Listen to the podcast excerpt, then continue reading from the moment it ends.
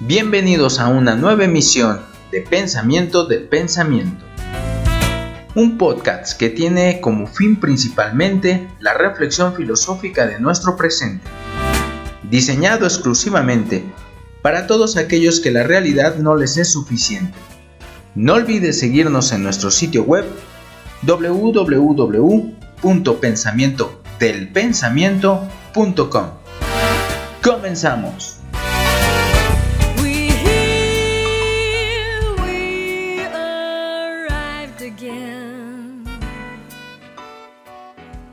Días, tardes o noches. No sé a qué hora nos estén sintonizando, pero muchísimas gracias por hacerlo. Yo soy Yesenia. Y yo soy Roberto. Y bueno, estamos con ustedes una vez más. Hola Roberto, ¿cómo te va? Bien, bien, bien, pues sufriendo un poquito los estragos de la pandemia. Sí, la verdad es que sí, sí, sí nos toca. Fíjate que estaba escuchando una entrevista que le hicieron a Luigi Ferraioli, un filósofo italiano, Ajá. y hablaba eh, algo que después el, el representante de la Organización Mundial de la Salud iba a corroborar. Sí. Que la epidemia o la peor epidemia no es tanto el virus, sino es esta desunión mundial. Claro. Cada país está enfrentando la epidemia a sus tiempos y a sus formas y eso está dejando mucho hueco para que este problema crezca cada día más. Sí, para no poderle dar una solución temprana, ¿no? Independientemente de la vacuna, creo yo que nos están tomando las mismas ah, lineamientos en cada país, ¿no? Que tal vez sería, hubiera sido bueno, porque ya ahorita creo que hay un desorden total, cada quien hace lo que quiere, como bien dices, y que hubiera sido, pues, supongo que bueno que todos tomáramos este lineamientos para evitar que llegara tan desastrosamente a los países que no había llegado y, y, poder apoyar a los que tenían el problema, ¿no? No esperar a que le explotara la bomba en, en su debido tiempo a cada uno y todos los demás desentenderse porque tienen problemas también en su país, ¿no? Creo yo que pudimos haber hecho algo diferente como como, sociedad mundial ya. Como sociedad mundial ya. Yo creo que eso es lo que falta, cambiar la visión, claro. una visión dentro de un estado, allá como sociedad mundial donde nuestros actos se reflejan en todo el mundo. ¿no? Sí, claro, y que es algo global, ¿no? Bueno, pero no, no todas son malas noticias. También estuve leyendo una noticia que hablaba acerca de, de una matemática que en su tesis logró este resolver un problema de hace 20 años, me parece. No sé si leíste la nota. Sí, sobre María Cumplido. Es eh, una matemática española de 28 años que acaba de, de, ser acreedora al premio de investigación matemática Vicent Caseles, que este lo da eh, la Sociedad Matemática Española junto con una fundación de BBVA. Y esto fue tras resolver un problema abierto, como bien lo mencionas, desde que tiene el problema hace 20 años, sobre grupos de Artin, más específicamente sobre grupo de trenzas. Y la importancia de esto, aun cuando, eh, bueno, va a tener repercusiones importantes, eh, por ejemplo, en criptografía y en otras áreas, pues es que ella aplica los resultados geométricos a contextos algebraicos. O sea, lo que ella hace es ver el problema desde otro punto de vista, un punto de vista algebraico. Entonces, es muy importante porque está relacionando dos áreas de la matemática y, y, ella lo que hace es un puente entre estas dos áreas. Eso es importante en las matemáticas porque muchas veces uno puede, eh, tiene otra opción de cómo abordar los problemas y, y abre, hace fluir eh, este, el campo por medio de la conexión. Pues, no, pues qué sorprendente. Felicidades para María Cumplido. Sí, así es. Yo, yo, yo me quedé en una parte muchísimo más, este, bueno, menos profesionalizada como tú, que sí entraste más al tema. En, en una uh, frase, bueno, que tocaba este periódico del país y que me gustó mucho, hablaba de que de las menciones que le hicieron hubo una que, que, ella sintió mucha satisfacción también, que fue de una amiga, porque la amiga le enseñó el artículo a su hija Ajá. Y su hija le dijo, órale mamá, no sabía que las chicas también podían ser científicas. Sí, la verdad Qué es bonito. que sí, sí leí este artículo de, del país, muy bueno la verdad. Y, y sí, es, eh, pues es sorprendente, pero también tiene mucho de cierto, ¿no? Porque realmente creo yo que en ciencias hay muy poquitas mujeres y en matemáticas aún menos. Entonces, y eh, eh, la verdad es que es un problema, como ella mismo lo menciona en el artículo, un problema cultural, porque no se le educa igual a un niño que a una niña. Entonces, generalmente si el niño tiene ah, curiosidad acerca de la ciencia, se le impulsa, se le hace, eh, pues se buscan medios para que el niño pueda seguir con esa curiosidad y, estudiar y avanzar en ello. Sin embargo, la mujer de repente, pues, pues es tomada más como pues que no vas por esa rama, que es diferente, ¿no?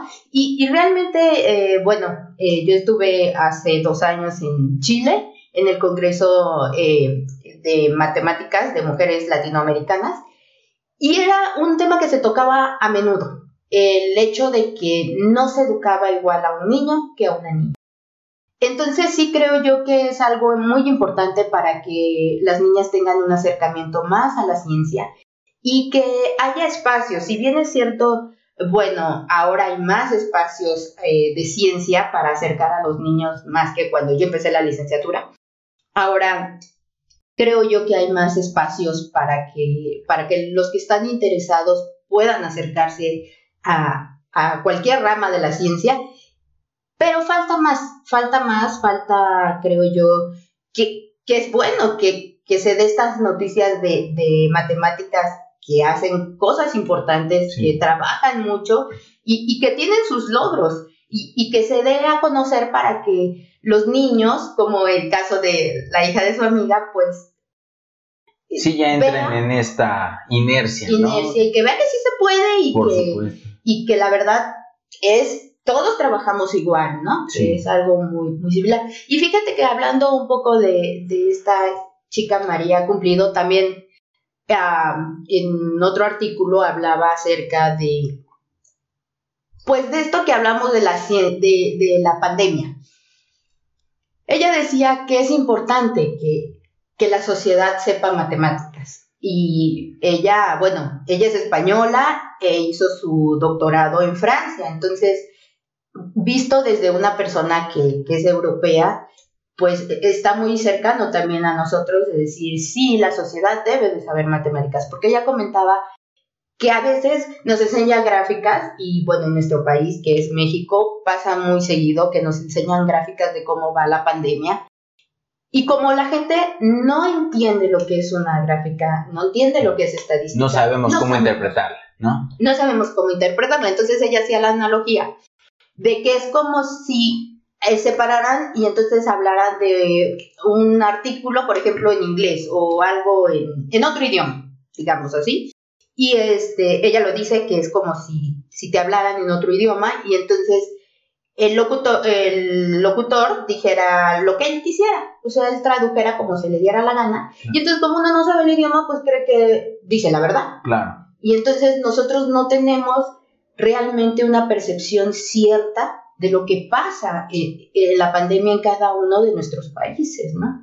Es, muy interesante lo que estás diciendo y muy, muy real, ¿no? Esta forma de, pues, de ceguera en cierto punto por no saber estas interpretaciones en cuanto a las gráficas y en cuanto a toda la estadística que viene de, los resultados que ha arrojado la, epidemia. No sabemos cómo interpretarla Sí. Y es bastante cierto. Y, sí, y, que nos deja muy limitados y muy alejados de la realidad, ¿no? No sabemos a ciencia cierta qué está pasando y, la verdad es que es importante, así como yo había escuchado dentro de, del gremio algunos que decían, algunos matemáticos que dicen, ay, para todos es como muy feo no saber leer, es vergonzoso no saber leer pero no saber matemáticas, incluso hasta se sienten orgullosos, orgullosos de ello. Entonces es cierto, eh, el saber matemáticas, y no digo que a un nivel como María ha cumplido, sepamos, pero que sepan lo básico, ¿no? Lo básico para que, pues no nos choreen, la verdad. Sí, Entonces, que, que, podamos decir, oye, esto no está bien, o, este, o te está interpretando mal, o, ¿qué pasa aquí con los datos, no? Que serían las herramientas básicas para enfrentar la realidad. Claro, claro. Entonces, como bien dices, nos deja ver tanta desigualdad y pues yo no quisiera decirlo así, pero pues tanta ignorancia en la que estamos sumergidos también. Y por eso hemos creado este espacio. Pues sí, intentando. intentando ayudar en algo. Sí, así es. Entonces, bueno, dejando un poquito de lado esto, que yo espero poderlo retomar en otra sesión, en lo que eh, las chicas en la ciencia. No, estaría genial. Eh, pues bueno, hace eh, la emisión pasada mm, nos centramos en qué era la filosofía, pero pues, ¿qué era la filosofía antes de que Platón diera una definición como tal, ¿no? Entonces, quedamos que era un ejercicio diario, era una forma de vida de algo que nos gusta, ¿no? Entonces, bueno, yo sí hice mi tarea y leí el banquete de Platón. Entonces, me llamó mucho la atención eh, la frase que yo creo que todos los que nos escuchan, pues, valga la redundancia, hemos escuchado alguna vez, de Yo solo sé que no sé nada, del señor Sócrates. Sí, sí, sí. y, este, y con qué familiaridad uno lo escucha y a veces lo decimos, ¿no? Y me sorprendió mucho el hecho de que se define a sí misma la filosofía en esa frase. Entonces, no sé, me gustaría que, que ahondara, ahondaras en esto. Y bueno, hoy quedamos de que íbamos a hablar de qué es la filosofía, ya como en una definición como tal. Exacto, pues sí, tienes mucha razón, es increíble que en esta frase que a veces se simplifica demasiado, en realidad Platón ya está poniendo el significado, la definición como tal de lo que es la filosofía. Bueno, antes de comenzar con, con, el diálogo propiamente, que bueno que hiciste tu tarea, espero que los que nos han escuchado también la hayan hecho.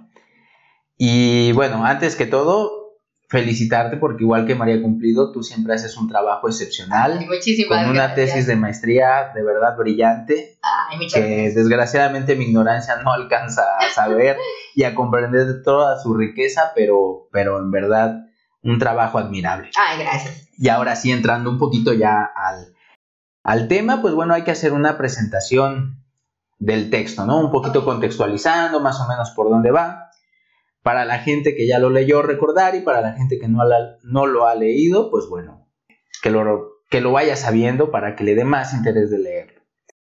Pues comienza el diálogo con Apolodoro. Apolodoro va caminando y se encuentra con un amigo. El amigo lo intercepta y le dice, Apolodoro, por favor, cuéntame esa historia del banquete en donde estuvo Agatón y estuvo Sócrates. Y Apolodoro le dijo, está bien, pero debo de, anunciarte que yo no estuve presente, eso ya fue hace mucho tiempo y el que me lo contó fue Aristodemo. Aquí me gustaría hacer un paréntesis rapidísimo y ver cómo en este momento donde Platón está escribiendo, existe todavía una fuerte tendencia hacia la tradición oral. Es decir, las historias van pasando de boca en boca.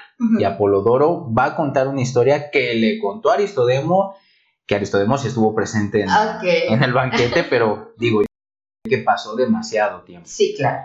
Pero ha quedado en la memoria de la cultura en general y eso es importante porque va a ser un va a ser importante esto para poder comprender la magnitud de lo que representaba la filosofía en, la antigua Atenas, ¿no? Pero bueno, siguiendo con el relato, ya quitando el paréntesis, pues cuenta Apolodoro que Aristodemo se encontró a Sócrates. Sí. Bien peinado, extrañamente con guaraches. Ajá. Y le dijo prácticamente a Aristodemo, ¿a dónde tan peinado, no? ¿A dónde vas? ¿A dónde tan Catrina? Exactamente. Y, y Sócrates le responde, bueno, me invitaron a un banquete. Agatón ganó el premio hacia una tragedia, hacia su primera tragedia, y me invitó a un banquete. La noche anterior habían hecho pues una fiesta, pero Sócrates no pudo ir o no quiso asistir y dijo, bueno, entonces al banquete sí no fallo a Gatón. y como buen, bueno, Sócrates no era mexicano, pero parecía porque extendió la invitación a Aristodemo. Le dice, Aristodemo, me invitaron a mí, vamos. Vamos. Yo, así como el gorrón de la fiesta, pues así fue Aristodemo. Él no estaba invitado. Y yo llevo al amigo del amigo del amigo. Del amigo. Entonces fueron juntos hacia ese banquete de Agatón. Llegando, Sócrates se detuvo eh, en el pórtico, en la entrada. Ajá. Aristodemo no se dio cuenta y se siguió. Ok. Se siguió de largo y ya llegó con Agatón y todos sorprendidos de, ah, Aristodemo, te estuvimos buscando para invitarte, pero no te encontramos. No te podemos localizar. Aristodemo les dice, no, no se preocupen, Sócrates me trajo. ¿no? Ok. ¿Y dónde está Sócrates? Le preguntaron. Ah, ah, se quedó creo allá reflexionando acerca de ciertas cosas. ¿Ves? Ya tiempo después entró Sócrates y, y Agatón, de forma un poco burlona o no, no lo, no lo podría saber del todo, pero le dijo, ven Sócrates, siéntate aquí a, aquí a mi lado para Ay. que me llenes de esa sabiduría con la cual te quedaste tú reflexionando allá. Y Sócrates respondió, estaría bien, Agatón, que la sabiduría fuera una cosa de tal naturaleza que, al ponernos en contactos unos con otros, fluyera de lo más lleno a lo más vacío de nosotros. Como fluye el agua en las copas, a través de un hilo de lana, de la más llena a la más vacía. Wow. Wow, ya se ve un poco la figura de Sócrates y el por qué no caía tan bien, ¿no? Pero además con cierta razón, ¿no? O sea, ¿qué quisiéramos todos que, que porque alguien se acercara un, a alguien se me acercara a mí, María Cumplido, me pasara todo su conocimiento, yo estaría encantada de la vida. Exactamente. Aquí pone un tema, otro paréntesis, otro, otro tema flote y es eh, en la cuestión de la educación. Estamos acostumbrados en nuestras sociedades aún que creemos que por irnos a sentar a un pupitre algo se nos va a pegar del profesor. Sí, vamos a aprender por el hecho de estar ahí sentados. Exactamente, como por mimetización o algo así. En realidad, ya lo que apunta Sócrates es, es un esfuerzo. Aprender siempre ha sido un esfuerzo y aprende quien se esfuerza. Claro, y, y eso de el dicho del mínimo esfuerzo, aquí no funciona, aquí no, no se puede. Exactamente. Bueno, cerrando este paréntesis, ya una vez que Sócrates dio este,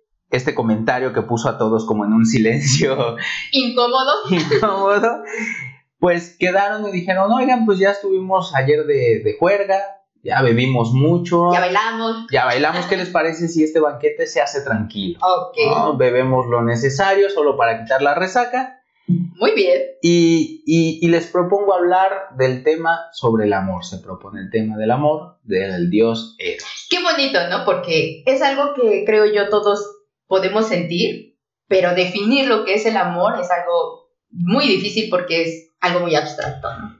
Totalmente de acuerdo. Y bueno, al último no cumplieron lo de beber poquito, pero, Ah, pero bueno. Como en toda fiesta, ¿no? no nos vamos a detener por cuestiones de tiempo eh, en todas las reflexiones que se hicieron de esa definición del amor. Vamos a comenzar desde Sócrates porque con Sócrates entendemos lo que es el, el ser de la filosofía. A la vez que va a definir al amor, ahí mismo está definiendo lo que es la filosofía. Ok. Entonces Sócrates, como siempre, comienza diciendo, pues yo no sé nada, por lo tanto, ¿qué les parece si a través de, de preguntas hacia ustedes vamos resolviendo este problema? De que ustedes me ilustren. De que ustedes me ilustren, todos ah, dijeron, bueno, está bien, pues ya que. Y, y comienza con Agatón. Lo que a Sócrates aquí le va a interesar concluir es una cosa, que el amor es el deseo de algo que no se tiene. Ok. Que ya vamos viendo cuando decimos nuestro amor platónico hoy en día. Oh, cierto, es cierto. Es Algo que no tenemos. algo que, que no deseamos y no tenemos. Y pues por esta razón ya se ve ejemplificado Oh. bien el amor platónico. Fíjense, yo no había reparado en eso. Y dice Sócrates, pero para comprender mejor esto, tendría que hablar sobre el origen de, de Eros. Dice, al igual que ustedes, yo pensaba que era un dios, sin embargo, resulta que es un daimón. Y esto se da en ese diálogo que tiene con Diotima, que le habla sobre el origen de este demonio. ok. Cuenta Diotima que se hizo un banquete en honor a Afrodita, al nacimiento de Afrodita, y estaba el dios Poros, que representa la abundancia, la riqueza, un cazador feroz, Ok. pues embriagó más de lo normal y se fue a, a recostar en el jardín de, de Zeus. Oh, En este, en este lapso llega Peña, que representa la pobreza, a mendigar a la fiesta, bueno, el banquete.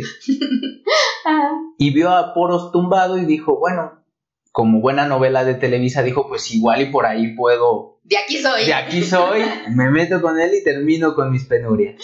Ok. Se metió con Poros y el resultado, o bueno, el origen, pues fue Eros. Ok. Que tiene la, bueno, es el intermedio entre lo divino de su padre y lo humano y lo mendigo de su madre. De su madre. ¿no? Entonces... El intermedio entre el todo y el nada. Exactamente. Se tiene esta, esta figura que tiene dos, bueno, dos características y dice Platón en el diálogo. Siendo hijo, pues, de Poros y Peña, Eros se ha quedado con las siguientes características. En primer lugar, es siempre pobre, y lejos de ser delicado y bello, como cree la mayoría, es más bien duro y seco, descalzo y sin casa, duerme siempre en el suelo y descubierto. Se acuesta a la intemperie en las puertas y al borde de los caminos, compañero siempre inseparable de la indigencia por tener la naturaleza de su madre. Pero por otra parte, de acuerdo con la naturaleza de su padre, está el acecho de lo bello y de lo bueno. Es valiente, audaz y activo. Hábil cazador, siempre urdiendo alguna trama, ávido de sabiduría y rico en recursos, un amante del conocimiento a lo largo de toda su vida, un formidable mago, hechicero y sofista. Es decir, Eros tiene esta esta forma de tener lo divino de su padre, Ajá. sabe que existe la sabiduría por ello, pero él está destinado por su madre a no tenerla nunca. Ok, o Pero- sea, él lo sabe por el chip que tiene de su padre. Sí, ¿no? como su, su ADN Ok, tiene estas dos características y en una ya sabe que existe algo que lo está definiendo, ajá, que no lo va a poder alcanzar, pero como buen cazador era su padre, siempre está en búsqueda de ello. ok. Y ahí se está dando ya la definición de lo que es la filosofía. Mm. Sócrates representa esa parte, ese intermediario, porque está destinado a, a no saber, porque la sabiduría únicamente pertenece a los dioses, y entonces se queda en la parte del no saber. Pero en ese no saber hay una distinción entre los seres que son inconscientes de su no sabiduría, como lo son los ignorantes, y está aquel que se hace consciente de su no sabiduría, que es Sócrates, que es Eros y que es el filósofo. Bien, o sea, ahí está el yo no sé que no sé nada, estás reconociendo que no lo sabes, pero estás como un poco arriba del que ni siquiera se da cuenta, digamos. Exactamente, son dos formas de elegir cómo vivir, el que no te importe la sabiduría o el que te importe. Ninguno de los dos la va a alcanzar, sin embargo uno usa todas sus fuerzas por ello, para intentar en esa búsqueda, pues siquiera captar algo, aunque no capte nada, Ajá. pero por ese Deseo, y ese ADN divino nos lleva siempre a buscar esa esa sabiduría. sabiduría. Entonces, es- ese es el filósofo. Exacto, ese sería el filósofo, ese sería el- la definición de filosofía, esa búsqueda insaciable, lo que decíamos de la búsqueda diaria, Claro. que define por la sabiduría. Entonces, porque como decíamos, ¿no?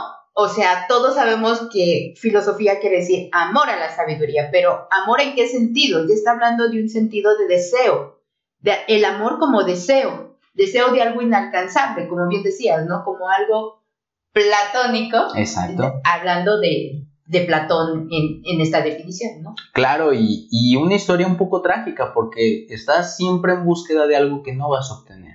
Pero además que no, como que no se bajo- bajonean, ¿no? No, claro, si no, no encuentras, exacto, es que no encuentras, es lo que te define. Entonces, Ajá. la simple búsqueda Ya. es lo realmente importante. O sea, ya es gratificante la búsqueda. Claro. Es lo que te... Es tu esencia. Es... Ese hábil cazador que es Eros. También lo es el filósofo, también es Sócrates, y con esa búsqueda está cumpliendo su fin en este mundo, por así decirlo. Ok. Por ejemplo, recordando un, un poema de Jaime Sabines que se llama Los Amorosos, me parece que, que se puede hacer la analogía mucho con, con el amor, con el deseo que está plasmando Platón. Por ejemplo, dicen los primeros versos, los amorosos callan, el amor es el silencio más fino, el más tembloroso, el más insoportable. Los amorosos buscan, los amorosos son los que abandonan, son los que cambian, los que olvidan. Su corazón les dicen que nunca han de encontrar, no encuentran, buscan. Los amorosos andan como locos porque están solos, solos, solos entregándose, dándose a cada rato, llorando porque no salvan al amor. Y esa es la figura del filósofo. Buscan sabiendo que nunca van a encontrar. Pero están busque, busque y busque. Y esa es su esencia. Y, y versos más abajo dice algo que parece que hasta está definiendo al mismo Sócrates. Los amorosos son locos, solos lo, solo locos, sin Dios y sin diablo.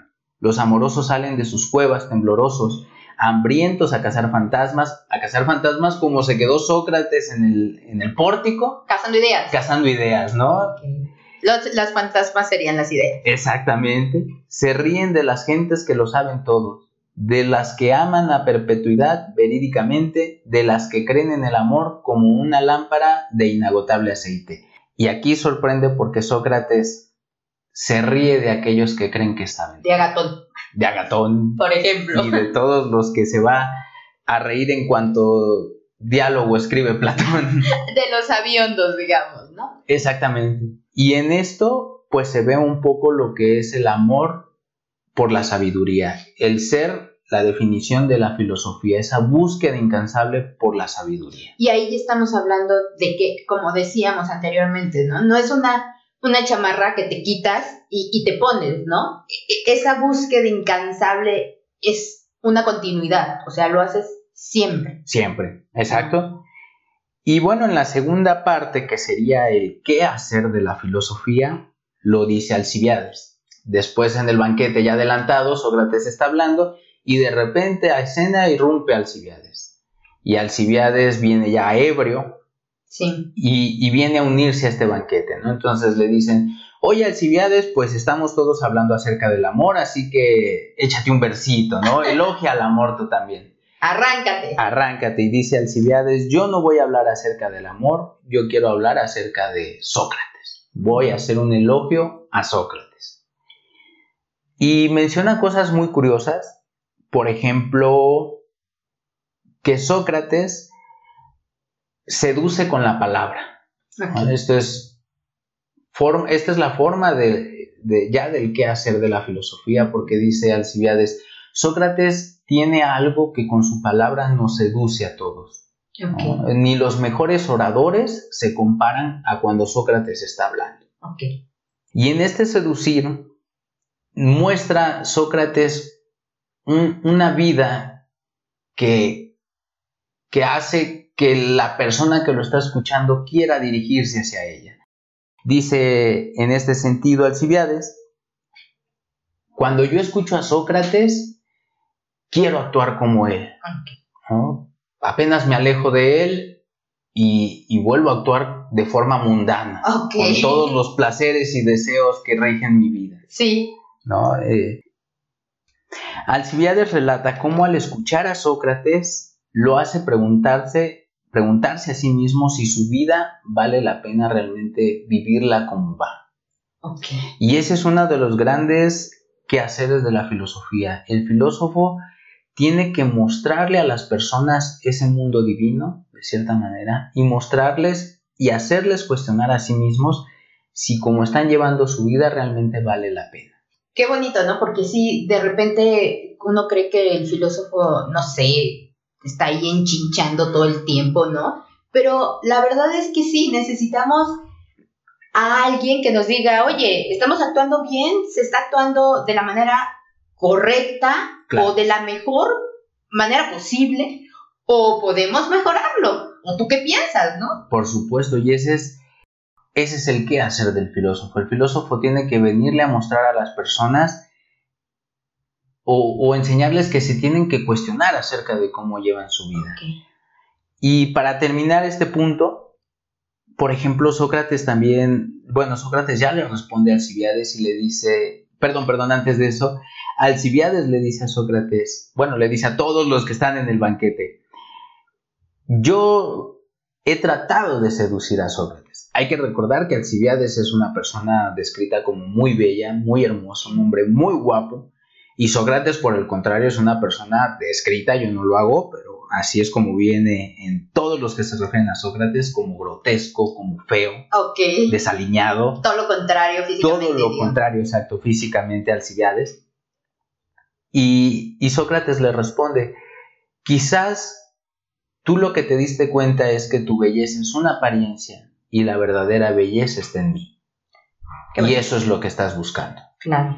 Y aquí se divide la belleza en apariencia, una belleza mundana, y la belleza que trasciende este mundo, que está, que asemeja a los dioses. Y fíjate que ahorita que hablas de eso, no sé, me da la impresión de que lo podemos ver ahora en nuestros días, ¿no? Por ejemplo, cuando nos eh, dice la sociedad, nos pone estos estigmas de, de decir, una persona exitosa va a ser aquella que tenga un buen trabajo, que se pueda ir a comer todos los fines de semana al mejor restaurante de su ciudad, que tenga, eh, que vaya al gimnasio, que vaya a, que tenga un nivel de vida alto, o, que tengas un carro nuevo, un carro eh, del año, y, te ponen esta, e, estas, este, eh, ¿cómo podríamos decir? Estos estándares. Estos estándares. Tan altos, ¿no? Tan altos que a veces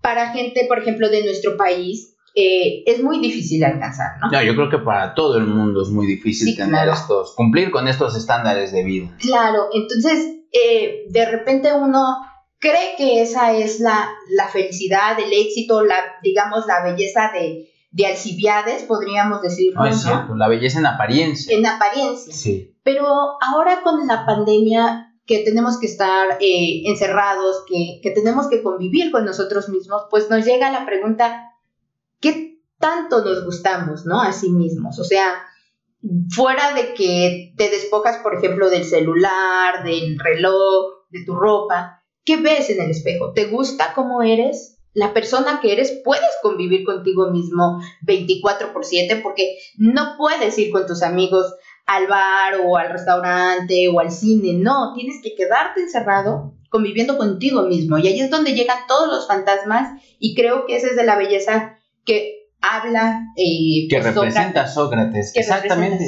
Tienes mucha razón. Me, me gusta mucho la analogía que haces porque es cierto Alcibiades representaría esa belleza ficticia, como bien dices, esa vida estandarizada que nos dicen que si seguimos los el manual al pie de la letra deberíamos de conseguir una vida feliz. Claro. Pero existe la otra parte en que sin desear y sin tener muchas cosas, pero siendo gustarnos a nosotros mismos, como bien dices, ser una persona que, que sea digna, que su vida sea digna de ser vivida. Claro. En ese sentido, sin tantos adornos, sería la belleza socrática, esa belleza que trasciende este mundo.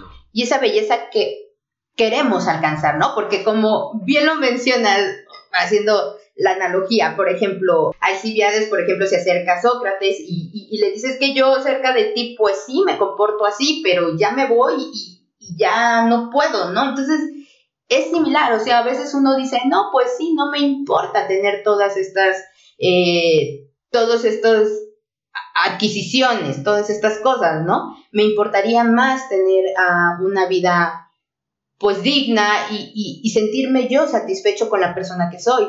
Sin embargo, pues vivimos dentro de una sociedad también que, que pues nos abarrota con mercadotecnia todo el tiempo y que uno también a veces desea, ¿no? Y, y, dices, ay, no, pues sí, sí quiero ser como la persona maravillosa de la que habla Sócrates, pero pues también quiero tener cosas, ¿no? Quiero mi Play 5. quiero mi Play 5. y, creo que en ese sentido es, es lo que comentabas, ¿no? Del trabajo diario que se tiene que hacer, de, de mentalizarte, porque pues si no lo haces, igual también vives triste, ¿no? No, totalmente de acuerdo. Justamente por eso mencionaba, aunque parecía exagerado en su momento, que la filosofía no solamente exigía una dedicación intelectual, sino también una preparación física.